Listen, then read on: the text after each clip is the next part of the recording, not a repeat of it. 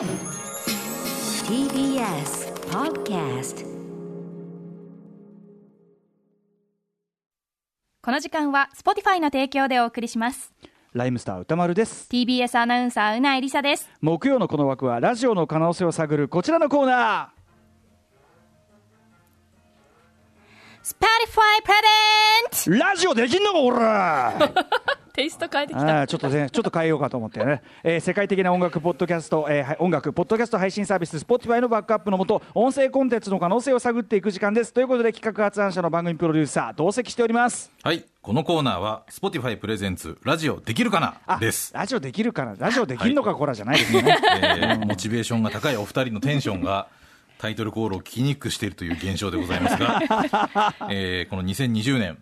大変ポッドキャスト盛り上がっているというのはもうこれはもうね歌丸さんも我々も感じてると思うんですあのよ。さ今年の頭の時点ではねハシピーがそのポッドキャスト元年みたいな時に、まあ非常に説明も必要だったし我々もああそうなんですかなんて感じだったけど今もうなんかだいぶねデフォルトっていうかそうですね。感じしますよね、うん。やっぱり音声コンテンツをもういろんな人が発信する。そして我々もラジオ以外にもポッドキャスト配信するっていうところでの盛り上がり、今日はあのね8時台ゲスト佐久柳川さんもご自身のポッドキャスト配信とかね。アメリカでは、はもう大変活発ですからね、うん、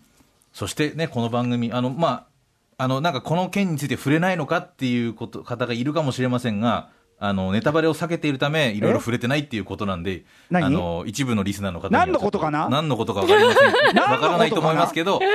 あの、そういうことなんですよ。もうちょっとだけ 寝かせてから触れますよってことをお伝えしておきます。これこれ今の説明だけだと何が何やらだけど、はいねあのこ米太夫事件のねそう、ポッドキャストの件ですね。新ポッドキャストでやった、えっと、アトロックミステリーシリーズ「小夢太夫事件」という大傑作が生まれまして、図らずもねねただ、それの真相をね、やっぱまだお聞きじゃない方いらっしゃるとね、んあれですから、からもうちょっとだけ、もうちょっとだけ、あの、皆さん聞くまで待とうしかなとかもこれさ、思いますよ。実は放送上さはね。ぞね、ちょっと続きがあるやもって話にさっきなりましたもんね。そうなんですよ。だからまさにもう1億総ポッドキャスト時代であり、だからと1億総小夢太夫時代という、ね、本当にそういうことではい。で、このコーナー、それ、ポッドキャスト時代にですね、えーまあ、リスナーの皆さん、いろいろ始めるにあたって、えーこんなもん作ったよとか、あとはこういうことで悩んでるぞっていうことが一つありますので、なるほど。あの、今日実はちょっと今日趣向を変えてですね、はい。あの、リスナーの方からとある、あの、相談をいただいております。はいはい。では私が読ませていただきますねラジオネームユーフォニアのびえユーフォニアのびりしまさんですすいません、えー実は私、ポッドキャスト配信を始めてみたのですが、実際にやってみたところ、喋りを録音する上でアドバイスしていただきたいことが出てきました。詳しくはこのメールに添付の、えーおよそ1分間の音声ファイルに内容をまとめています。お聞きいただければ幸いです。はい。ということで、す早速お聞きください。どうぞ。歌丸さん、うないさん、橋本さん、こんばんは。ユーフォニアのびりしまと申します。私、このコーナーに触発されて、ポッドキャスト配信を始めてみました。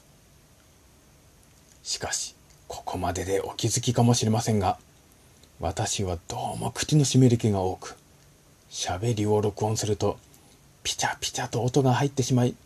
自分でもとても気になりますそこでラップのプロ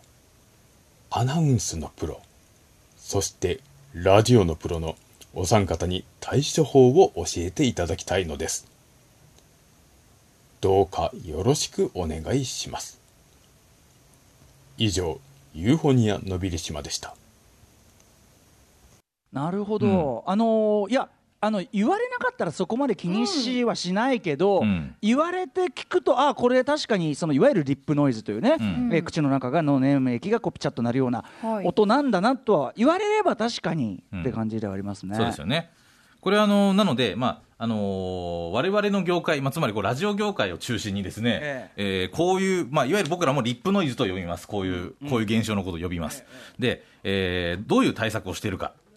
あの、まあ、まあ、まず第一に、そんな気にすんなってのはあります。確かに。あの程度としてね。そうですあこの、この感じであればき。答え気にしすぎである。これは気にしすぎって逆ります。にいい味だなって思いました、うんのびりしまさんの。あのああとさ今のこのコーナーこれみたいに後ろに音楽とか流したら良いよねあ。そうですね、うんそういうこともある。なので、ちょっと、あの、ディレクターがどういうふうにまずこれ対応するかっていうのをちょっと聞いてみたのと、あと、こう、ミキサーの人たちがこれどう対応するかっていうのを聞いてみたした、一応回答が、あの、ちょっと僕取材してきたんで、はい。簡単にね、まあ、アトロッククルーです。ラジラジオラジオチームの。ね、うん。いわゆるアトロッククルーに聞いたら、リップノイズどうやって解消しますかって聞いたら、まずディレクター陣が答えたのは、えーまずはマイクから離れて喋ってくださいと。マイクから近すぎる。あの、うん。あのさけ先週のあの ASM 先々週か？ASMR のさ特集の時に、あのぐっと寄ってねうん。あの生々しくやりました。けどその逆ですよねだからね。そうですね、うん。あの大事なこう声だけをこう逆にお、まあ、入れるような形というかね、あの細かい雑音を入れないようにちょっと離れて録音する、まあ、基本的なテクニックであるんですが、まあ、一つ試してみてほしいというのとあとこうマイクに風防みたいなものがつくと少しノイズが軽減されたりする場合もこあります。れあのね実は音楽のレコーディングも同じ対処だと思います、うん。離れてで風貌を重ねたりしますね。あのラジオのスタジオも今こう風防が丸い風防が TBS ラジオよくついてる写真見たことあるあると思うんですがああいうのがつくとまあできます、まあ、携帯とかで録音してる場合はねちょっと難しいかもしれませんがっていうのがあります。あとは、えー先ほどあの話に出た BGM をまあ載せるというね、BGM を載せると大事な声が強調されてこう細かいノイズはもう音楽に埋もれてしまってなくなるぞとい。うのもあります、でえーあとは口の水分量っていうのが結構これ肝心でですね、あの音声の中であの口の中に水分が多いっておっしゃってたんですけどこれ多すぎてもなるし少なすぎても出てしまうんですね。口と口がぶつかってね。なので、えーこうお水を、まあ、てこまめにこう、まあ、口に入れている状態というのがやっぱりいいですと。これあ僕は今、うん。水足りなくなってきたんで結構リップノイズ今出てるなって感じてるんですけど、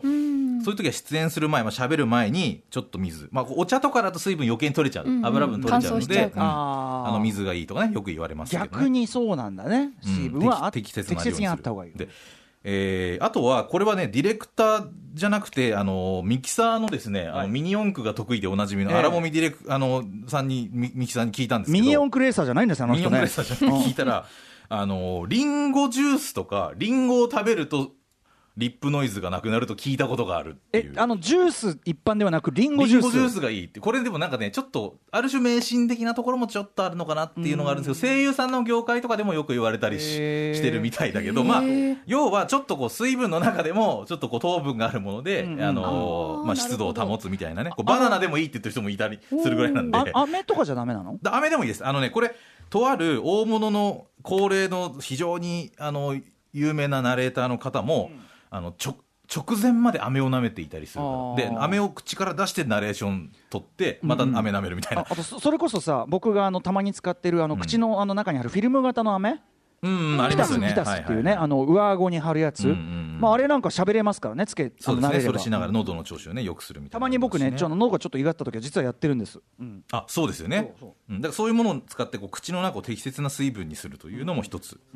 手にあるかもしれません。で、あとは、えーこれディレクターもミキサーも言ってるのはですね、後で編集で取り除くって方法がありますよね。それはめんどくない、うん。でもね、これ僕もやってましたけど、うん。あの、ちょ、一個ずつこう取っていくは、あの、普通にやることはやりますね。ただ、あの、せ、あの、そその、編集した分間が詰まってっちゃったりするんで、うんうんうんあの、呼吸のノイズとか、いわゆるリ、あの、まあ、そのブレスが入ったりとかね、んうんうん。そういうこともあったりするんで、あの、なかなか大変だったりします、全部詰めちゃうと不自然に、ね、なっちゃもんねそううそうそう。で、これでプロがよく使ってるのは、まあ、もしご存知の方はもう本当に釈迦に説法かもしれませんけど、ええ。ノイズ除去ソフトっていうのがあるんですよ。あの、ノイズをこう取った録音した音声に一気にかけて、んえーそのノイズリダクション、つまりそのリップノイズの部分を全部取ってしまうというソフトもリップあるんですね。ノイズ的な音域のところだけをこそうですね。はい。で、これ一番有名なのが、あの、 iZotope 社のですね、ソフトの RX。えー RX 今7かな？っていうバージョンがあるので、えーこれを使うのが、まあ、一番いいかなと。で、これも値段の幅が結構あって、えーいいのはもちろん12万とかするんですけど、一番安いやつだと1万、まあ、3000円ぐらいとか。うんうんで手に入るものもあるんで、まあ、これ他にもいろいろノノイズ除去するのに使いやすいソフトなんで結構プロが使ってるのはこれ。ユーフォニアのビシマンさんとかねそのご自分で本当にポッドキャスト配信されて本格的にやるような方だったらそれぐらいはありかもね、うん、こういうのもあの導入するとすごい楽、ワンタッチでなるほどね。でこれはプロでもあの多分 TBS ラジオもこれ使ってるはず、うん。使ってますね、うん。でミキサーが今言ってます、はい。っていうのもあったりするし、えーあとはですねえーっとですね、まあ、編集とかはまあね後でこう後でやるっていうのもあるんですけどあとはこう発声方法部分で、ええ。ーっとまあそれこそアナウンサー。アナウンサー的なスキルで言うと、あのー昨日ちょっと日比アナウンサーに軽くですね、えー立ち話的にこう、ちょっと話を聞いてみたらですね、あのーこう、息を吸うときに、こう、口がの、の中のどこかが当たってるっていうことがあるので、えー喉をこう喉をこう開けて話すようなイメージを持って、えーなんか喋ってみると少し軽減される口の中の空間をる作るイメージっていうのかな、口の中の空間を作るみたいなところはあるかな、イメージねでもなくはね。イメージ、イメージみたいなことですね、あとはこうちゃんと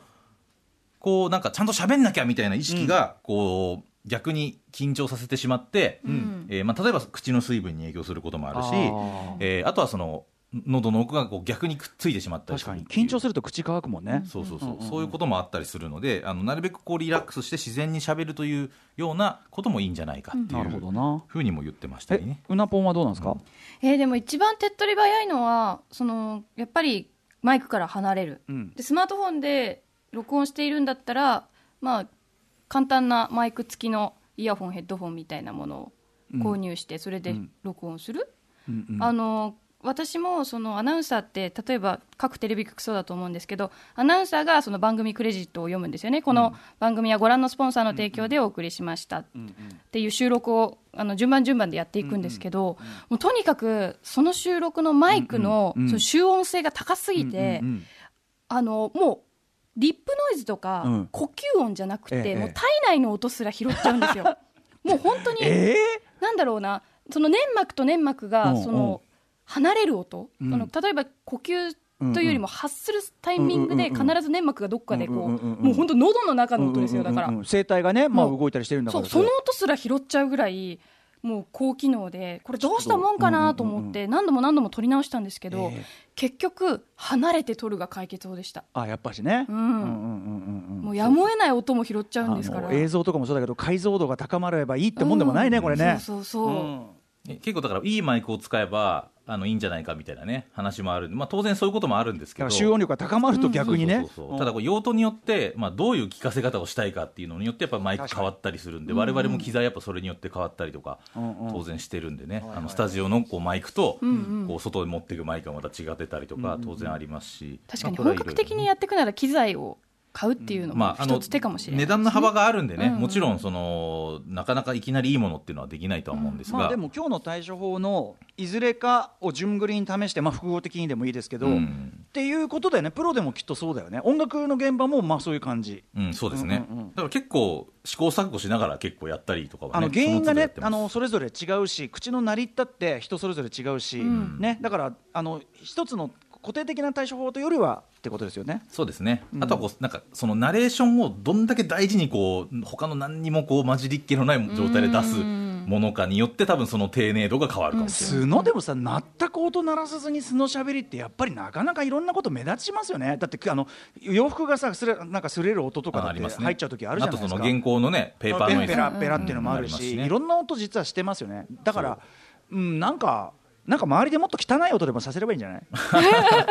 まあ一つはだから街の中で撮ったりするとその雑踏とかの音がま混ざってこう雰囲気が出たりとかしますからね。タストリートストリートラジオテクニックですよねまさにね。うん。自然さも出たりするんで意外といいっていうのは、まあ、最近僕はそれはいい方法だ自然音っていうのかな？その外じゃなくてもさ。そうそうそう。あの半端にスタジオとか部屋で撮るよりは外行っちゃった方が自然っていうのはまあ。なるほどね。ただこれ難しいのはこん編集しにくくなるんで後ろのノイズが多いとね。そっか。そっかそっかうんあのコントローールしにくいってよく言いますけどなるほどね。あのそういう意味で綺麗な状態でいかに撮るかっていうのが大事。あー。うんこれでもねあの実際にそのポッドキャストで発信する方が増えてきているという中ではですね今日はこれはなかなか実践的アドバイスじゃなそいうですすね。まあ、もちろん分かってるって人も多いと思うんですが僕らもラジオの中で普段日常的にこういう会話してるんですけどオンエア上はなかなかこういう話しないんで。うん。いやそれそうじゃない。あのただこれ多分これから結構大事なノウハウになってくると思うんで、何かこういった質問がある方もこのコーナーでは当然受け付けていきますので、はい。であの今ねこう発信してるんだけどこういうところで悩んでますみたいなねね。あのこういう技術的なことだけじゃなくて内容的なこととかでも全然